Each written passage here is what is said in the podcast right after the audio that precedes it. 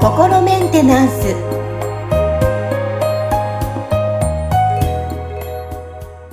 本日もアシスタント三上恵と気候ヒーラーの吉村隆二です。はい本日もよろしくお願いしますよろしくお願いします。はいもうね毎回聞くたびにあなるほどって思いながらいつも勉強させていただいております。吉村さん。ありがとうございます。はい。さあ今日のテーマ。今日のテーマは前世のカルマ。はいということで、まずそもそもごめんなさい。吉村さん。カルマって何なのか何なのか教えていただきたいんですが。はい。えーっと、そうですね。まあ、カルマって、なんか漢字で書くと、あの、業とかって、あの、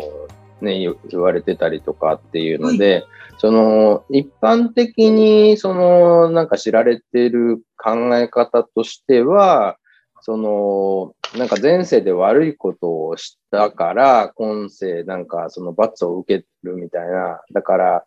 そのなんか今現状うまくいってない人が、これってなんか前世で私が悪いことをしたから、その罰として今こんな目に遭ってるんじゃないですかみたいな発想になる、あの、そういう感じで語られてることが多いなって思いますね。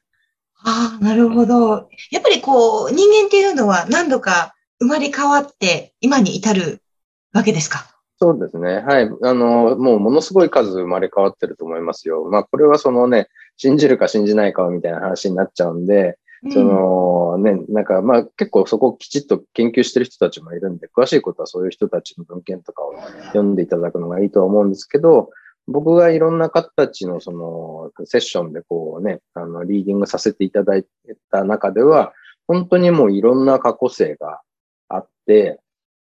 で、その中で人はその本当にそのいろんなことをしているわけですよ。まあ、なんだろう、いわゆるいい人だった時もあれば、悪い人だった時もあってみたいなのを、男性だったり女性だったりとか、こう、こう繰り返してるわけですね。うんうんうんだからそういう意味では、その、まあ、前世とか過去世っていうものはあるなって思ってますし、うんそこからのなんか影響がこうある部分っていうのはあるとは思うんですけど、はいはい。ただ、なんかまあ僕がこういろんな人見させていただいて感じたのは、その、決して現状うまくいってない人たちっていうのは、その過去世で何か悪いことをしたから、その罰を受けているっていうのとはちょっと違うなっていう考え方なんですね。っていうのが、うんうんはい。なんかいいとか悪いとか、善とか悪の基準って果たして何でしょうってなった時に、なんかよくわかんないじゃないですか。結局、そのね、こう自分が嫌なことを誰かにされたら、それはそのされた人にとっては悪なわけですけど、ね、なんか良くないことされたってなってるわけですけど、でもそ、それが必ずしも、その、じゃあ、相手方がそれ悪いことしてると思ってやってるかもわからないし、うん客観的に見て、その、それが悪いことなのかどうかっていうのも、誰がそれを見て言ってるかによって違うわけですよね。そのそうですよねだってね、現代社会でだって、例えばそのね、死刑廃止論みたいな話とかあったりして、ね、なんか人が人を裁いたりとか殺したりするのはどうなんだっていう考え方なわけですよね。死刑廃止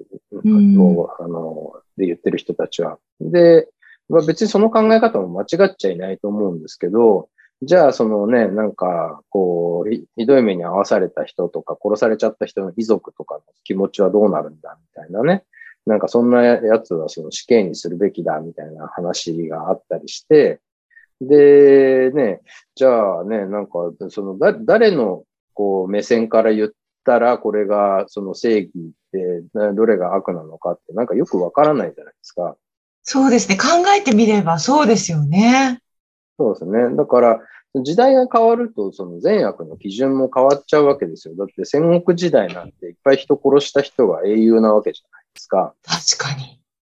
ううんん、だから、まあそういう意味では、そのなんか善と悪とか、その正義とは何かみたいなのって、そのなんかこう簡単にこうね、こっちからこっちが正義で、こっちからこっち悪ですとかって分けられるようなものじゃないんで、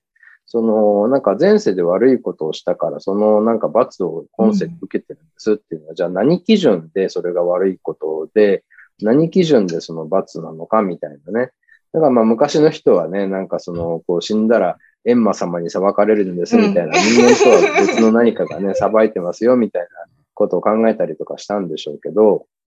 だから、その、ただなんか結局、そのいろいろリーディングしてみると、現状うまくいってない人で、その原因が過去性にあるケースっていうのは、確かにこう、僕は目にしてるんで、それはあるとは思うんですけど、そこがなぜ起きてるかっていうと、その過去生でその人が、その、なんていうかな、人、その時の人生をちゃんとやりきって完了しきってない時に、その過去生でその人がなんかちょっとね、こうやりきってないぞ、思い残すことがあるぞとか、うん、あるいはそのね、すごいこう恨みの念とかがすごいあって、そのね、なんかこういうやつ絶対許さねえとかっていうような思いを持った、その、その時の人格ですよね。はい、はい、っていうのが、ちゃんと完了してないと、その、その人の潜在意識の中で、その昔の人格がまだ残って活動してる状態になるんですよ。で、これはそのイメージとしては、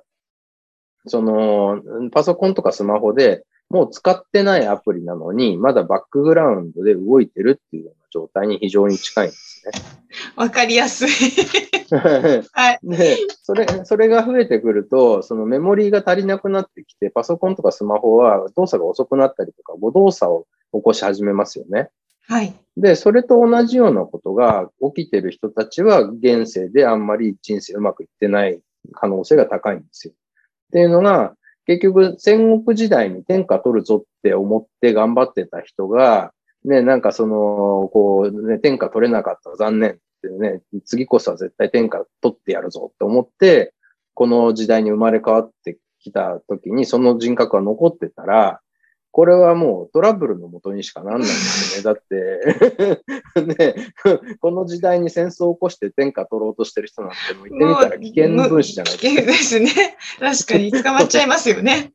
そうそうそう。だから、あの、そういうのが残ってると、結局その、ななんかいつも悶々とした状態になってたりとか、そのすごいこうね、何かにつけてすぐにこう、カチンと来てなんか攻撃的になったりとかっていうような傾向が、こう、思って生きることになりかねないわけですよね。で、それでこうトラブルを起こして、今の時代のがすごい生きづらいっていうようなことが起きてると。だから、とか、あとはその、こう、完全に人格が未完了とまではいかなくても、その、その時代にはこのやり方がうまくいったっていうやり方が、こう、ね、今回のこの時代ではあんまりうまくいかないことも出てくるんですよね。こう、言ってみたら、ね、こう、命を守るためには、とりあえず強い人の言うことをひたすら聞いて、なんかね、あの、奴隷のように言うことを聞き続けてれば、その、命は取られない、あの、で、生きられるぞっていう生き方をして、で、こう、ね、人生とはこういうものだ、うまくいったって思って亡くなった人は、その、これが正しい、そのね、なんか、世渡りの仕方だみたいな思ってたりするわけですよね。でそうすると、その、その生き方でこの人生生まれてきたときに、すごいこう自分らしさが発揮できなくて辛いみたいなことにもなりかねないわけですよね。とか、すごい自主性を求められたときに、その、え、自主性何それみたいな感じになっちゃうわけですよ、そういう人たちは。はあ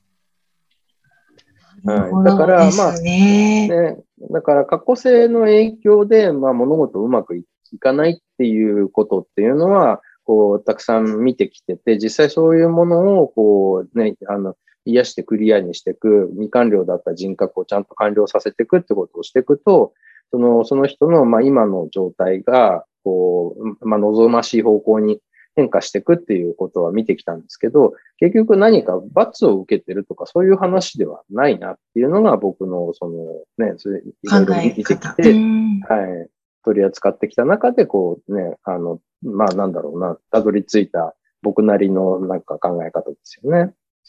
なるほどですね。じゃあ、この過去生ではないだろうっていうふうに吉村さんおっしゃってましたけど、じゃあ、その、ね、気候平でいらっしゃる吉村さんと、こう、お話しすることによって、えー、じゃあそれが自分らしい方向というか、本人がいい風な方向に変わることができる可能性があるとそうですね。だから、そのね、結局なぜ、なぜそこで未完了があったのかって言ったら、うんうんうん、まあ、その過去性の人生で、その人は結局、そのやり方では完全には幸せになれなかったから、完了できなかったんですよね。で、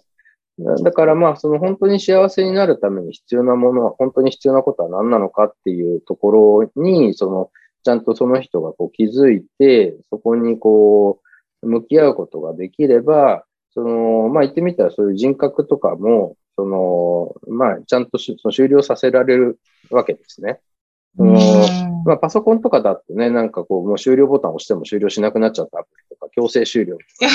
いう感じのことになるわけですけど、だから、まあ、なんだろうな、表面的な部分で、あの見え方としてはそれに近いですね。強制終了させちゃってるっぽいんですけど、実際にはその、その時に、こう、あれが足りない、これが足りないって言ってたところに、そのエネルギーを送ってあげて、そのね、別に何も足りて、足りないことはないよと。なんかあなたそのままで大丈夫だよっていう状態にして、で、まあ完了させてあげるっていうことを、まあするわけですよ。で、そうすると、まあその過去生での経験っていうのは、まあ言ってみたら、その、なんていうのかな、こう、本来は別にその人を邪魔する意図とかはなくって、その人ってみんなその幸せに生きることを求めてるわけで、ただその時にボタンの掛け違いが起きて、変な方向に行っちゃうと、そのなんかすごい頑張った割には全然幸せじゃありませんでしたっていうような人生になってしまう。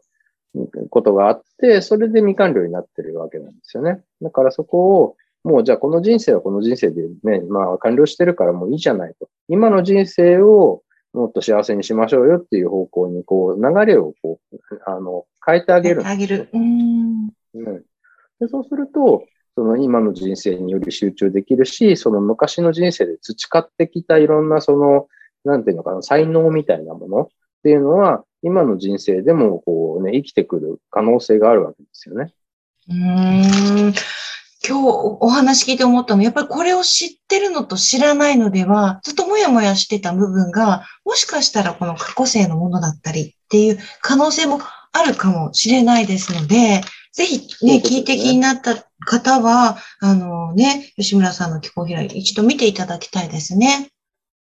そうですね。まあ、僕ちょっと今、あの、予約がもうすごい半年待ちとかになっちゃってるんで、あの、個人セッションはね、簡単には受けられないくなっちゃってるんですけど、まあ、あの、YouTube のライブ配信で、あの、公開セッションみたいなこともやってますし、はい、あとは、あの、まあ、僕のところで学ばれたね、生徒さんたち、あの、いわゆるお弟子さんたちも、あの、セッションされてる方たち、あの、いるんで、まあ、そういう方たちに、あの、お依頼いただくっていうのが、まあ、その、こう早く、少し、あのね、僕よりも若干安価で、あの、セッションを受けられると思うので、あの、その辺もこう、検討していただけたらなっていうふうに思いますね。はい。ぜひね、あの、情報をチェックして覗いていただきたいと思います。はい。はい、えー、今日はテーマ、前世のカルマでお届けしました。本日も吉村さん、ありがとうございました。ありがとうございました。